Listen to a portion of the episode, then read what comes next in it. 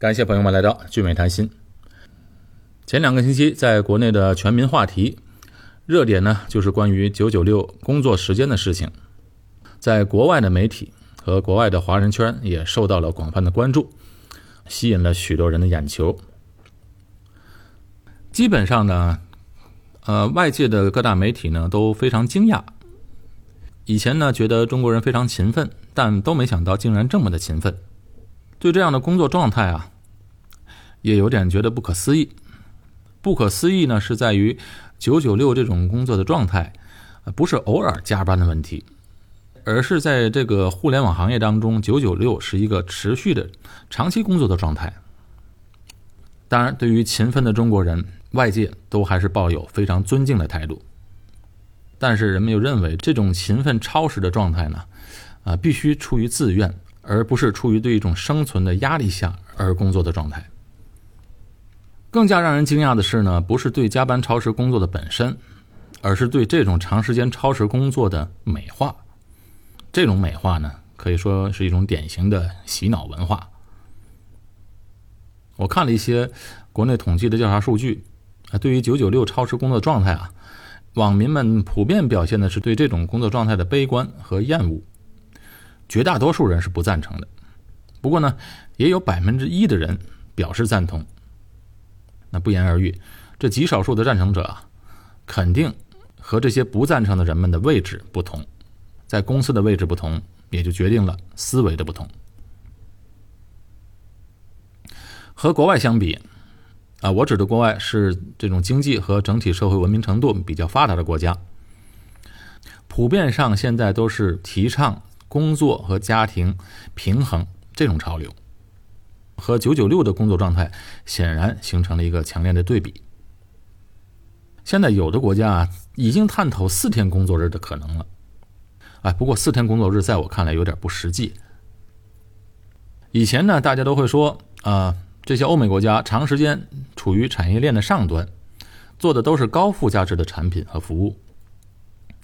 可是我觉得，这个国内的互联网行业应该已经是处于全世界领先的地位了。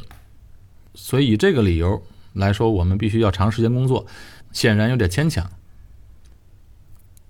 亚洲人呢，一直呢都很勤奋，哎，好像这个亚洲人一直都处于忙着生产，欧美人呢一直处在一个消费者的位置。确切的说呢，是东亚人的工作时间最长、最勤奋。哎，比如说韩国和日本，工作的时间也都挺长的。那么，在新加坡的工作时间是怎么样的呢？有没有像国内这样的？九九六的工作状态，那今天呢，就和大家聊一聊这个事情。我也说说自己本身的一些观点。我是从优先次序这个角度来深入的分析一下这个问题。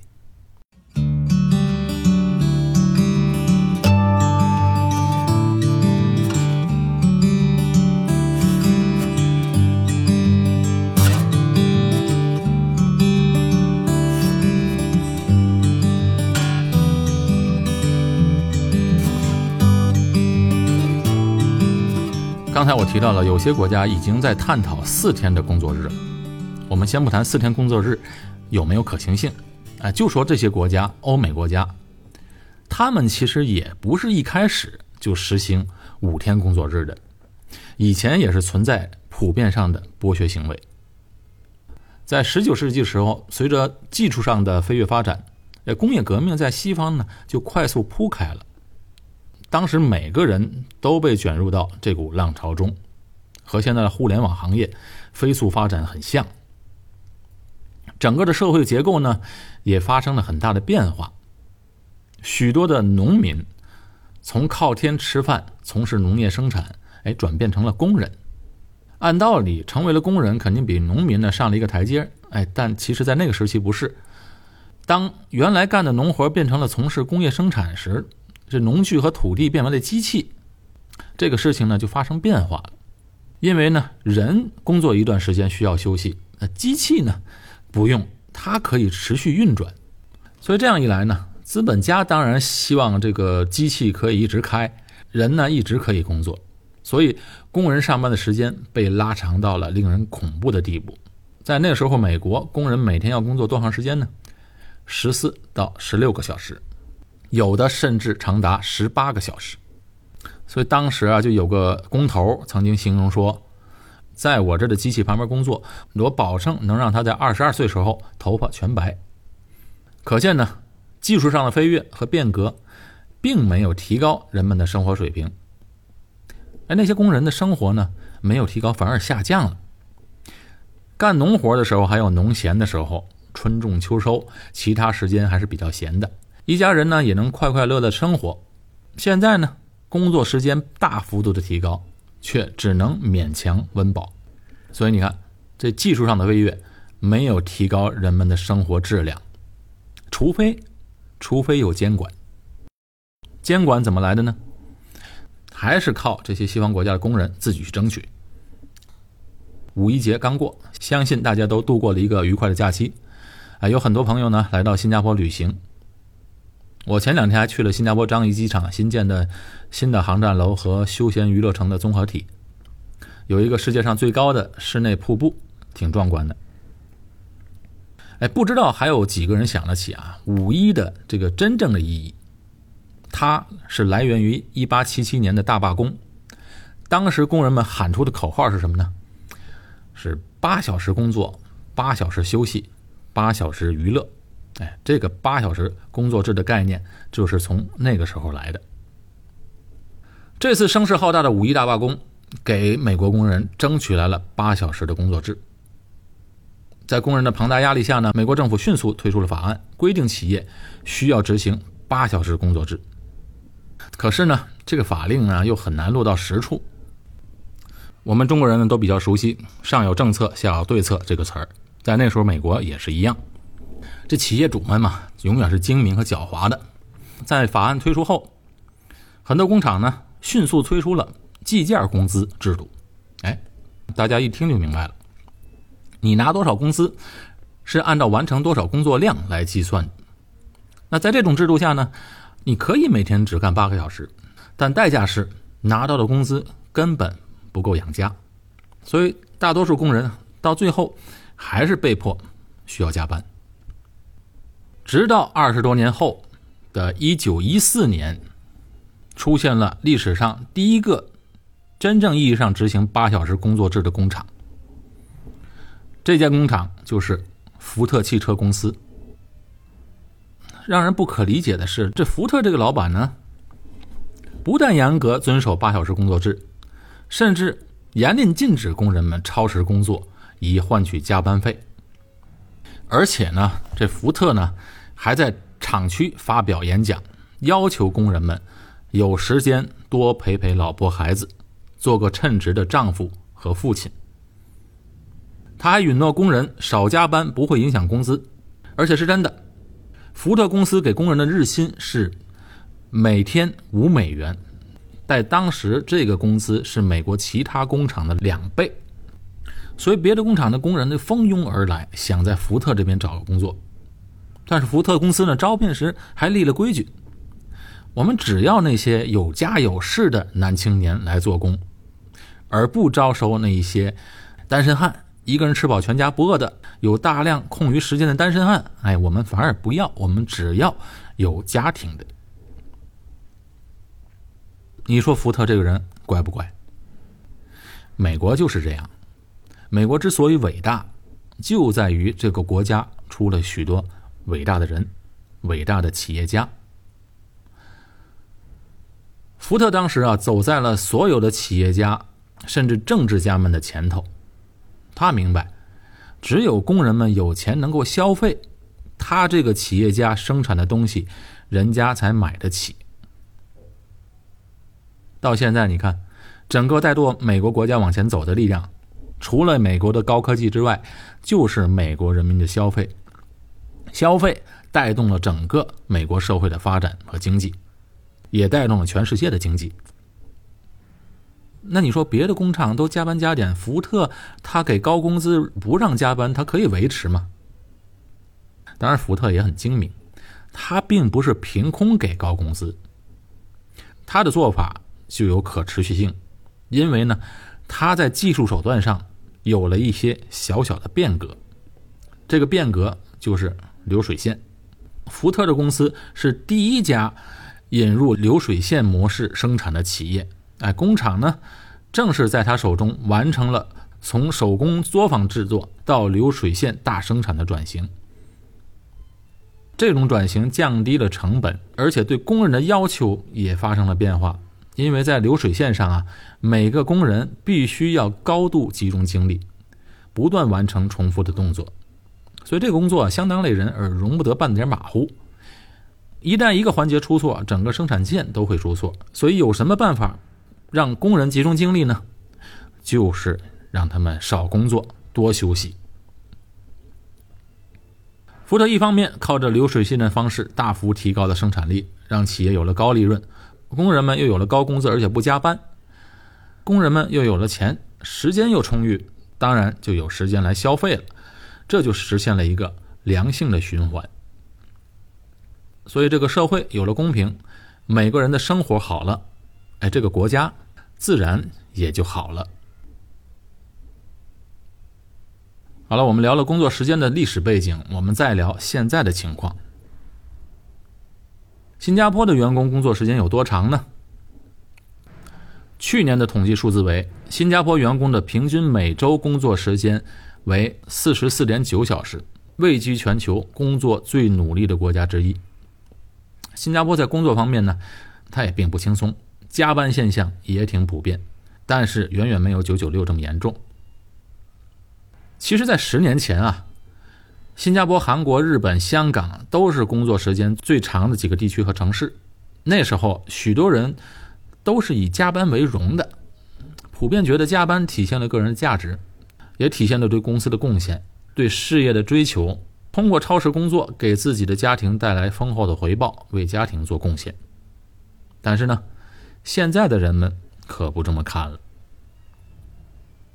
最新的调查统计，新加坡人目前离职、辞职的原因排在第一位的就是 work-life balance，也就是说，在工作和生活不能取得平衡的时候，许多新加坡人的工作人士会选择离开，哎，辞职不干了，即便这些公司支付给高工资。所以这十多年来啊。新加坡人们对生活品质的要求也越来越高，越来越多的人对于不合理的超时工作是不屑一顾的。刚才说了，现在的平均每周工作时间，新加坡人是四十四点九小时，而在二零一零年的时候呢，新加坡人平均每周工作时间是四十六点三小时，也就是说，现在比十年前的平均工作时间每周减少了整整两个小时。这人的集中精神的时间啊是短暂的，人在高效的状态下持续时间都非常短的。从上中学的时候，我就听我一个老师讲过，哎，一个学生一节课集中精神的时间最多超不过十五分钟，所以我那位中学老师啊，每次呢他还真就讲十五分钟的课，哎，然后就不讲了，然后呢就让我们自由的聊天哎，有时呢讨论讨论这个作业。可是到最后呢，哎，每个人的成绩也并不差。我现在就特别怀念那位老师的教学方法。当然，这位老师呢也早就不在国内了，后来移民美国了。学生上课如此，在工厂工作也是一个道理。比如说，在福特工厂流水线上的工人，你让他超时工作，反而容易出事故，造成危险。当然，现在这种简单重复的工作。很多呢，都让机器人取代了，所以人呢不必要做这么繁重的工作。现在的工作，这对于体力上的要求肯定减少了很多。不过，有的公司的老板啊，他把这工作当成了信仰，把工作当成了信仰的大多数也都是老板或者股东，他自己本身就是个工作狂，所以呢，他觉得公司的其他人也应该像他一样。所以他不下班，弄得其他的员工也不敢走。哎，这种的加班超时工作，它并不能带来效率，而且是完全没有必要的加班。我们只能说，这种加班是伪加班。这十多年来呢，在新加坡普遍上，人们越来越觉得，超时工作对于个人、家庭和社会都不会有益的。而且呢，这新加坡的政府也意识到，靠超时勤奋工作，并不会使国家和社会走向成熟和谐。因为个人呢，他需要全面的发展，工作在人生当中呢，仅仅占一小部分。而国家的成功，也不仅仅靠的是经济增长。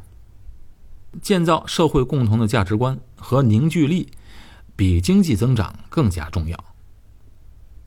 所以，这新加坡领导人呢，十多年前、二十年前就开始思考，如何将新加坡打造成不仅仅是经济发达，而且还要成为人人能够容纳彼此、互相信任、重视家庭和社区和谐共处的优雅社会。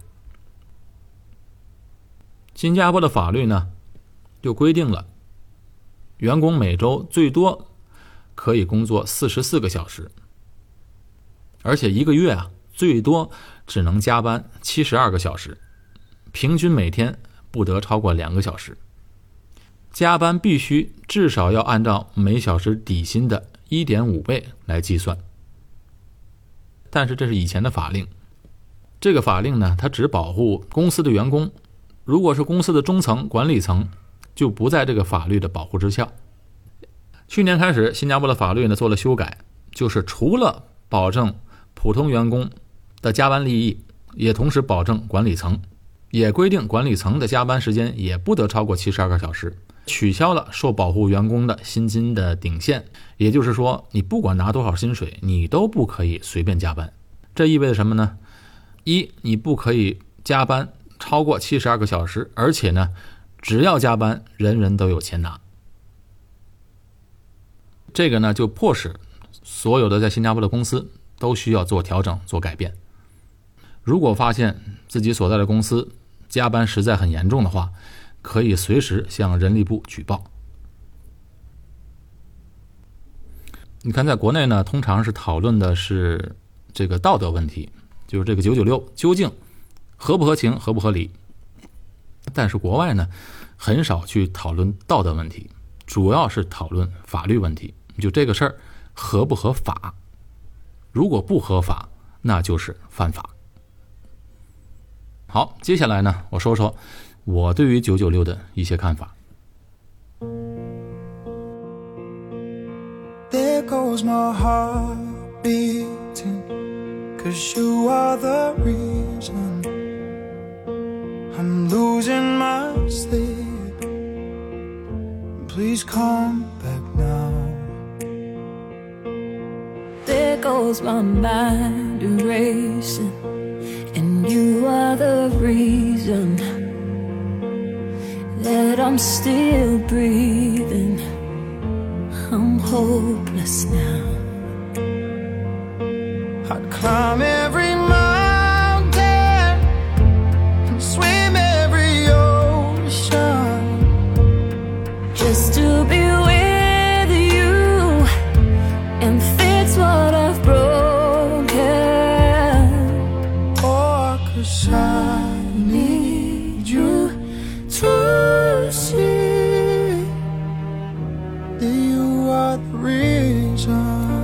于九九六，我的看法是呢，我并不反对九九六。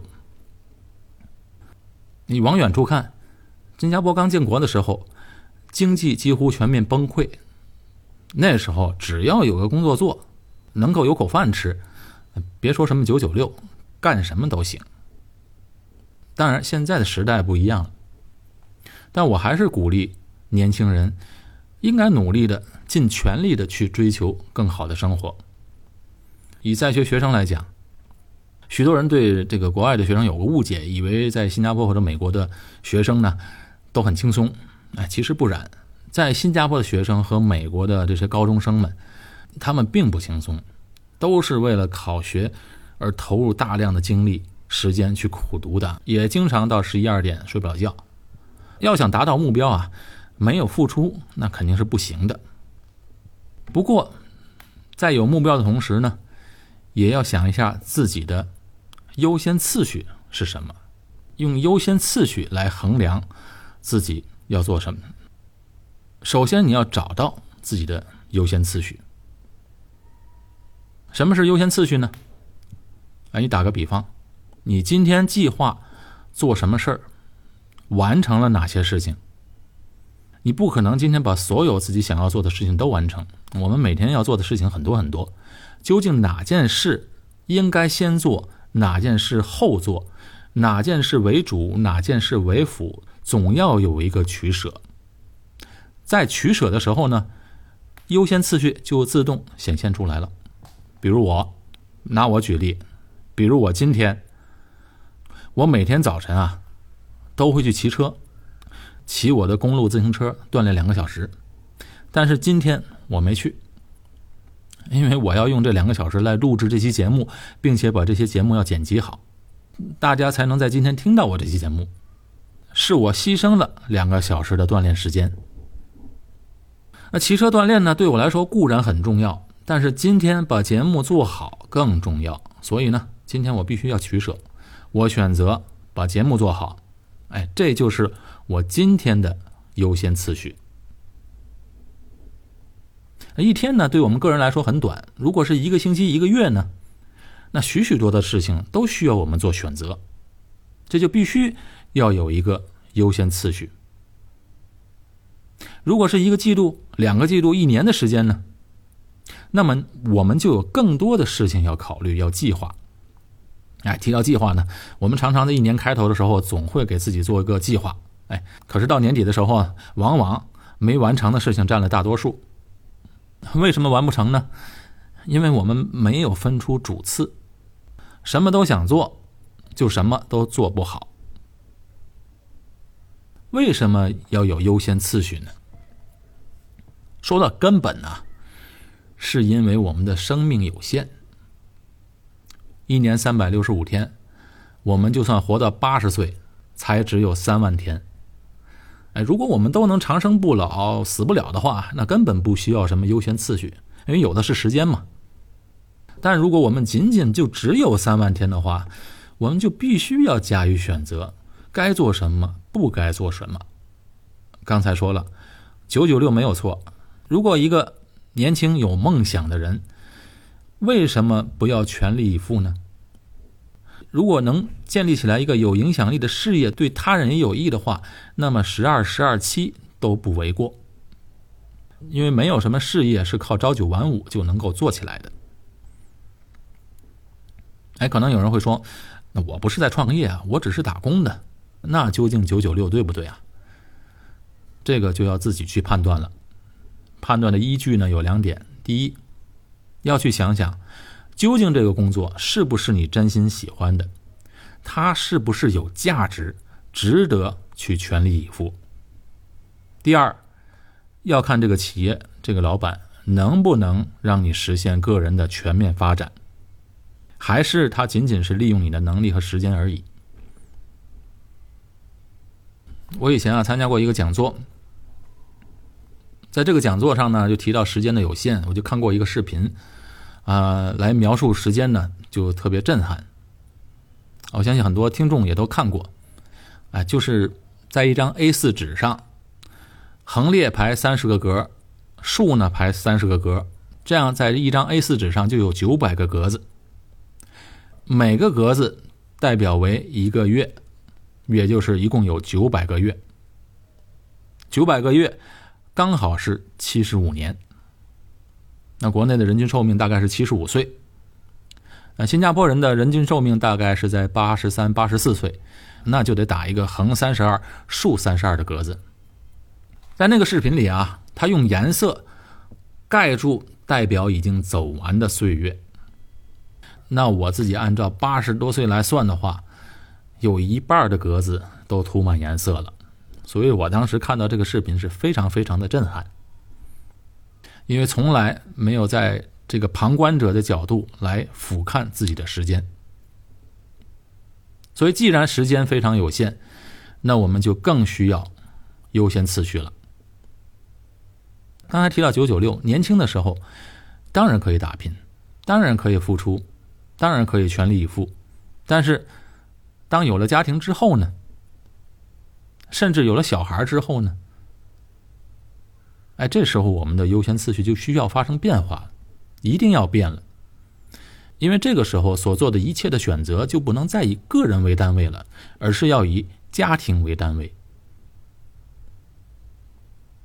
家人是需要陪伴的。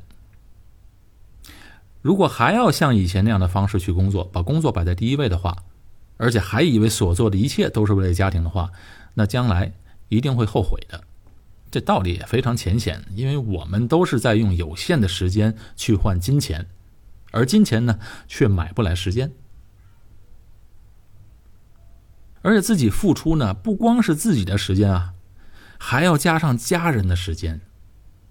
你想想看，这一个小孩啊，需要大人陪着玩的日子啊，就那么短短的几年，在那张 A 四纸上涂颜色，代表陪伴孩子的时间啊，占据整张 A 四纸里面的空间非常非常少。错过了就没了，一瞬即逝。可这几年呢，对于孩子来说呢，又非常非常的重要和关键。现在在整个的社会，问题的少年、青少年的犯罪，甚至成人的犯罪的等等社会问题，忧郁症等等都非常严重。究其根源。其实都是在小的时候缺少父母的陪伴，缺少父母的爱，而且这些孩子很大的比例都是在单亲家庭里长大的。这个问题呢，它不管在美国、中国都是一样存在，在新加坡也是，在全世界都是如此。但是在美国和新加坡呢，相对来讲，人们还是非常重视家庭的，家庭观念相对来讲还是比较强的。前两天看到网上说，有的公司发布一些内部的材料，说要淘汰掉一些那些不能全心投入到工作中、经常往家跑的员工，把他们归类为低性价比的员工。啊，这个真的是非常痛心了。这个绝对是一种侮辱，不能接受的。连一百多年前的福特先生。都要求工人们有时间多陪陪老婆孩子，做个称职的丈夫和父亲。你怎么和人家比？一个企业家，他经营的不光是企业，他还需要承担社会责任的。所以说，福特真的是一个伟大的人。福特呢是个美国人，我们就不拿他来比呢。我们说中国人，中国的传统的价值观。弘扬传统文化，我们经常讲弘扬中国传统文化。什么是传统文化？传统文化它不是写写毛笔字啊，背背古诗，讲一些《黄帝内经》就是弘扬传统文化。中国的传统文化，我们有的时候讲的太大了，太虚了。其实中华传统文化的根本就是重视家庭关系，就这么简单。这是儒家宗旨的核心。孔子啊，就把最基本的人伦关系分为五种，分别是君臣之忠、父子之敬、夫妻之爱、兄弟之悌、朋友之信。你看，五条当中有三条都在讲家庭的观念。国家是什么呢？有家才有国，国家就是由无数个家庭组成的。儒家思想呢，它不是抽象的，而是要具体做出来的。所以要想要弘扬中华传统文化，很简单，只要早点下班后回家陪孩子、陪老人，少去没用的地方，少做没用的事儿，这就是在一定程度上继承了中华的传统文化。可惜呢，这一点外国人啊做的比中国人好，而且好很多。我忘了我在哪一期节目中讲到过，就是说现在孩子时间都不够，其实应该减少点这个学学古诗啊，呃背背古词啊，可以减少，要多用点有限的时间去学习科学。有人在评论中就说了：“那你不让孩子们学古诗古词，那我们的中华文化谁来继承啊？”其实啊，这是两回事儿，就是因为我们的时间有限，所以我们不能样样都学。而我的观点还是一样，古诗古词呢，你如果特别喜欢，你完全可以多学呀，没有反对。只是说呢，你不用所有人去学嘛。我们不是所有人都要去研究古文古诗，因为那个呢没有一些实际的作用。我们要用有限的时间多学一些实际的东西，比如科学技术，你在那方面多下下功夫。古文古诗，它只是传统文化的一个方面，让有兴趣的人去学去做就够了。这个世界往前发展，还主要依靠的还是科学技术。所以，继承我们的传统文化，要继承它的精髓，不要只做表面的东西。国内的人啊，我觉得继承中华文化的人，继承中华传统文化的人，做的最好的就是福建人，因为福建人的家庭家族的观念特别强，他们的凝聚力也特别强。这也是福建人为什么在海外可以扎根成功的根基。关于这传统文化，有机会大家可以去拜读一下林语堂先生写的关于儒家思想的书。哎，顺便说一句，林语堂先生是一名基督徒，他写的东西啊是比较透彻的。基督教在很多方面都和儒家思想有相似的地方。现在的社会啊，和工业革命时期很像，都面临着技术上的高速发展和飞跃，但是和那时候也一样。技术上的飞跃和变革，它并没有提高人们的生活质量。生活水平肯定是提高了，但生活质量呢？越是经济发达的地方，快乐指数越低。哎，这个很明显。所以经常听一些老人说：“哎呀，我们以前啊，虽然生活日子过得苦，但是我们那时候过得多开心呢。”确实是这样。现在的人们是越来越不快乐，尤其是。我和国内的朋友聊天时，发现现在的很多人们实际上都处在焦虑当中。这个呢，这是整个的这个社会造成的。所以，作为个人，一定要想想自己的优先次序是什么。哎，我还没有提到健康的问题啊。刚才我们说的三万天呢，那不是每个人都能幸运活到三万天的。我们常常听到上岁数的人会嘱咐年轻人一定要注意身体啊，保重身体，要锻炼。不要吸烟喝酒，不要暴饮暴食。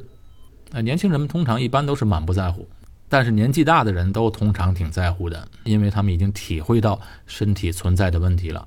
种种因为在年轻时候不在意，到年纪大了，身体上显现出来了。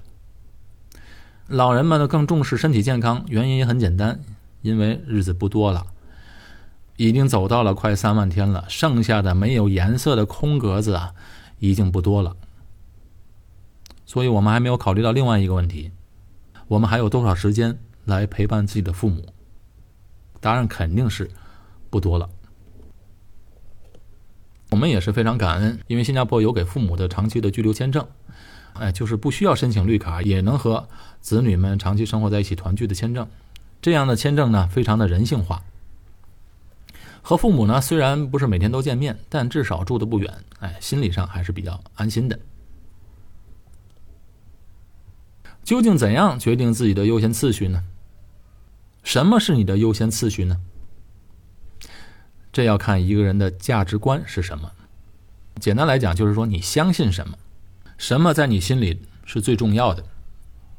而且时不时就要提醒自己，因为人随着家庭结构的变化、社会地位的提高，自己身上会发生变化的，所以一定要想一想自己的优先次序到底是什么。一个人的资源是有限的，就三万天的时间，如何支配，真的要想一想了。这期的节目啊，讲的比较啰嗦。喜马拉雅上有这么多优质的节目，能够在今天优先选择听我的节目，真的要谢谢大家，感谢。我是高俊伟，在新加坡，我们下期节目再见。